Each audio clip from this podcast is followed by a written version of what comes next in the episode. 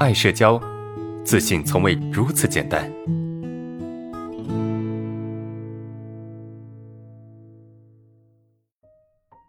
来看一下我们下一个问题哈，呃，社恐影响了工作怎么办？觉得自己像个怪物，办事和别人都不一样啊，看我的举动感觉像有病一样。这个你觉得自己像怪物哈？这有点有点太过。呃，太过否定自己了哈，觉得自己像怪物，真的是太过否定自己了。嗯，做事情做不好，那咱们就改，就改掉，咱们就做得更好，就无非是这样子的。但是，嗯，你对自己的否定太过强烈了啊，太过强烈了，明白吗？呃，觉得自己就自己做事情做的没那么好，就认为自己像呃像像怪物一样，并且认为啊别人会感觉自己好像是有病一样。啊，就是你对自己的否定太过强烈了，明白吗？其实自己没那么差啊，自己没那么差，你没有那么差，你也没有那么糟糕，懂吗？所以就是你想把工作做好，前提是什么？你得先接纳这样的自己，你得先学会去接纳这样的自己，明白吗？自己不是怪物的，你不是怪物，你只是事情做的没那么好，你只是比较容易紧张，对吧？你只是比别人更容易敏感。就是这样而已，明白吗？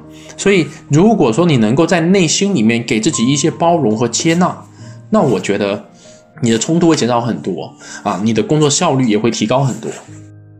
呃，老师为什么都能包容残疾人，却很难包容心理有问题的人？你说的这种只是一种一种情况，是吧？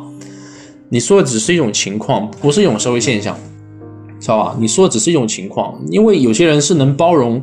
啊，或者这么说吧，残疾人，啊，残疾人他可能是在身体上的残疾，但他的心理并没有残疾，啊，他的心理并没有残疾，啊，最可怕的其实不是身体上的残疾，而是心理上的残疾。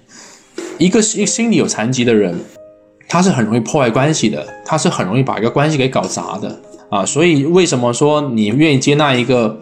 呃，一一一个一个一个身体有残疾的人不愿意接纳一个心理有问题的人，因为身体残疾他不一定会破坏关系，也许他跟别人相处都还挺好的，但是心理残疾他总会去破坏关系！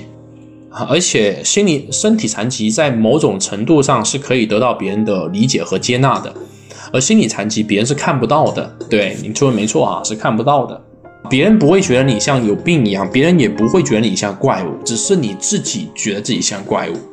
明白吗？就我们对自己的这种看法有多极端啊，取决于你对自己的认同度有多低。你对自己的认同越低，你越觉得自己像个怪物啊，越觉得自己像个怪人。